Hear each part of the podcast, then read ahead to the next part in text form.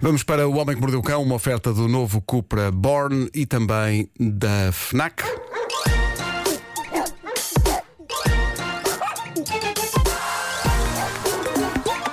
O homem que mordeu o cão.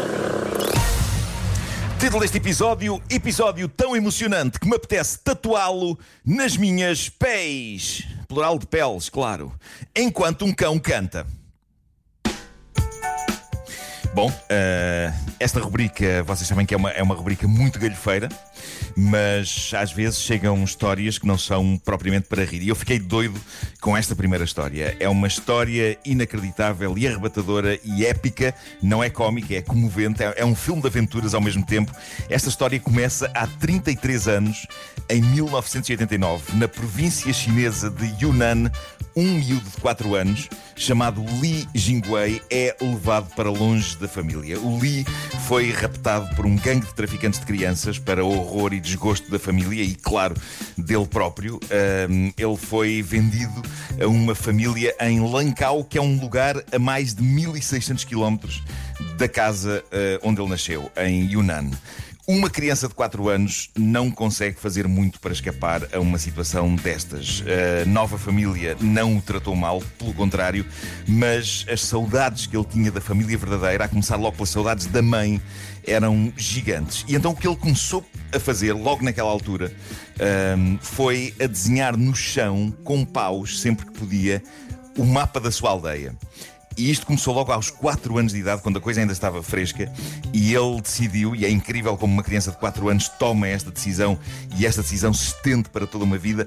Ele decidiu, para nunca se esquecer, desenhar todos os dias, pelo menos uma vez por dia, o mapa da sua aldeia. Esse hábito acompanhou-o a vida toda, desde os 4 anos.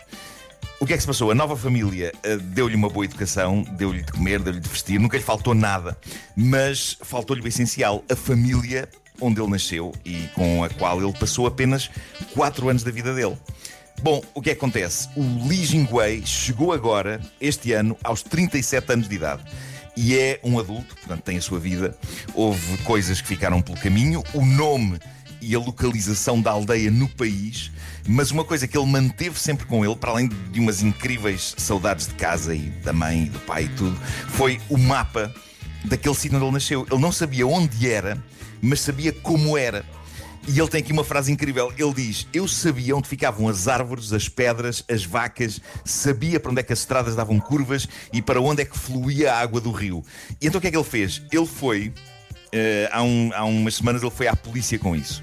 Foi com um mapa desenhado por ele num pedaço de papel de um lugar que ele não faz a mais pequena ideia de onde é, sabe só que é na China, claro.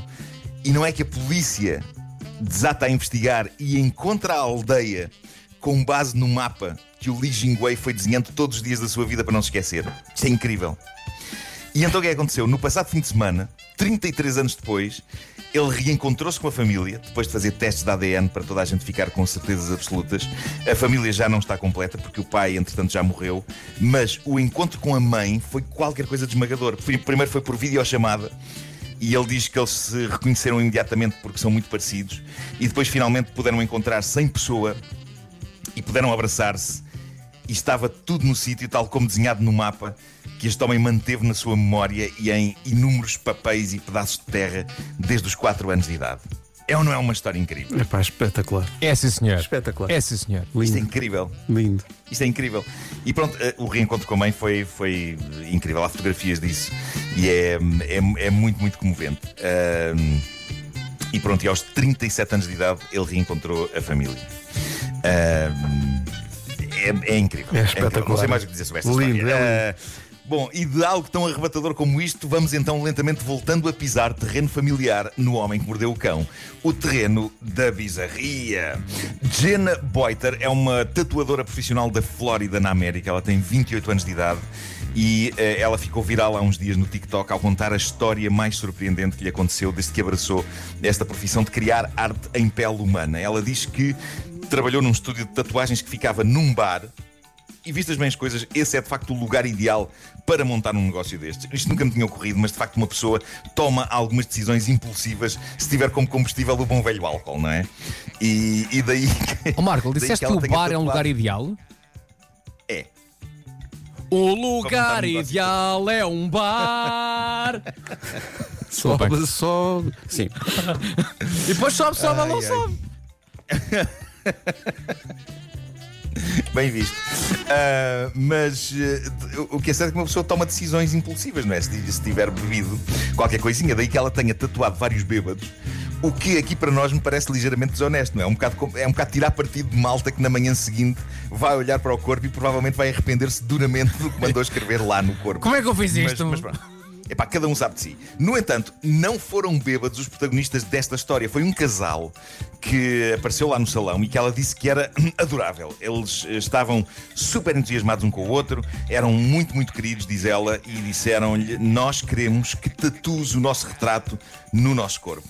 E ela diz: Epá, mas eu retratos não costumo fazer, é melhor irem ter com outra pessoa. E eles dizem: Não te preocupes, nós já tratámos do design, fizemos uns bonecos de nós dois, só tens de os tatuar em nós. E a ideia era que a rapariga tatuasse eh, a cara do rapaz eh, no braço dela e o rapaz tatuava a cara da rapariga no braço dele. E ficavam assim Não um façam com isso, outro na pele. Não façam isso. sempre. O que é bonito para quem costumava tatuar bêbados. Ali estava algo de refrescante, não é? Eh, Um casal apaixonado que sabia o que queria. E a Jenna diz que olhou para os bonecos e disse: Epá, estes bonecos são a coisa mais fofa que eu já vi na vida. Ok, então eu faço o trabalho. E assim fez. E durante o trabalho ela foi falando com eles e eles falaram-lhe dos planos de noivado e dos planos de casamento, da ideia de terem filhos. E a Jenna, super encantada com aquele amor incrível, um amor estabelecido e intenso. E ela então pergunta: Então contem lá, como é que vocês se conheceram? E eles respondem: Ah, foi ontem aqui no bar. Bom, É assim, é, são coisas que acontecem, não é? às vezes pode funcionar, quem sabe? Hum, pode funcionar. Ó Hum, Marco, não- isso foi um trompete de desilusão. Foi, foi, foi. Foi o meu próprio trompete de desilusão. Ahm, bom, ah, todos, eh, todos ouvimos e amamos e ficámos com a canção da caturra na cabeça. Um vídeo de uma caturra a ser acariciada e a manifestar o seu consolo com sons melódicos que um músico japonês, Hiroki-san 79, transformou numa pequena opereta de segundos. Uma pequenina peça musical que faz com que, de certa forma, aquela caturra. Ó, Pedro, não tens aí a caturra? Mozart. Tenho a caturra, posso, Mozart das posso caturras. recuperar a Vamos caturra. ao- Podemos- podemos- Vamos podemos recordar a caturra? Da caturra. Vamos, Vamos recordar a caturra, até porque é uma coisa que fica sempre bem em qualquer manhã. Claro.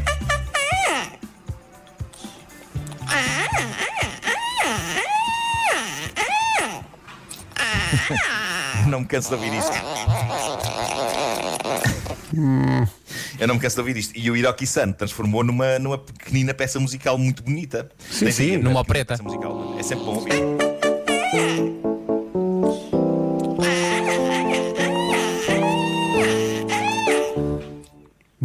Pois bem, há mais um. Parece a Maria João e o Mário Lajinha, não é? Eu- é um bocado. aqui e ali, sim. É isso, é, é isso. Bom, eh, eu, eu estou fã de Hiroki-san 79 e, e tenho. Nesta, eu há bocado estava a constatar que o nome dele, dito de certa maneira, soa a Irauka-san em 79. Ahm, eu gosto muito de Irauka-san. Gostava muito de Irauka-san em 79.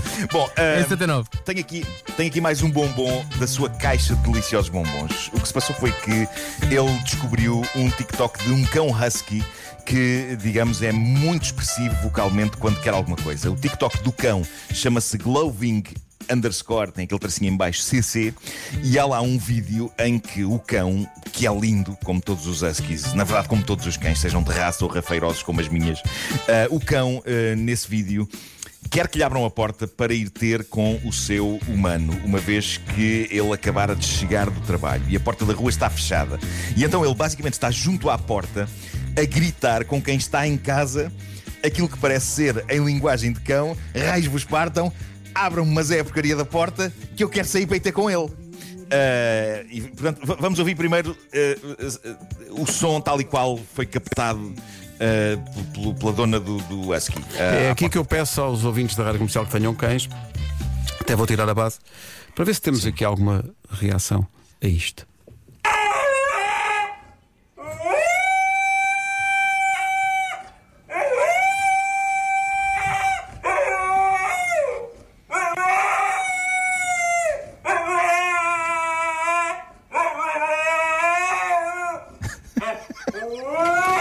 um husky muito empenhado, não é? Muito. Ele quer que lhe abram a porta. Ele quer que lhe abram a porta. Ele quer. Eu gosto. há Ali no final ele faz. Lindo. É isso. Bom, é claro que eh, um cão com estes dotes vocais não passou despercebido a um gênio do piano como Hiroki-san 79. Ele viu a ópera que havia na garganta deste husky e o resultado, se a caturra era um alegro, aqui temos uma. Aqui temos uma, temos uma coisa com outra gravitas. Temos uma, uma ópera mais dramática e arrebatadora. Uh, portanto, vamos agora ouvir a magnífica peça musical que o músico japonês Hiroki-san 79 fez com base no som do Husky que acabámos de ouvir.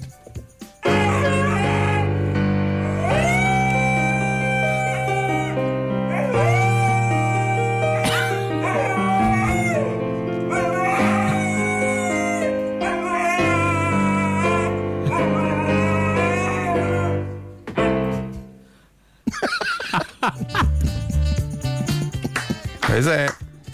Ai, ai. Epá.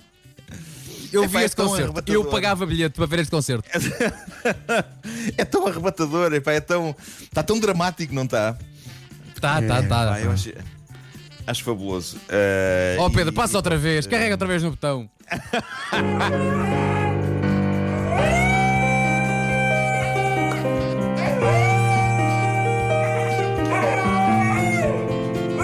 cão de coração partido, pá.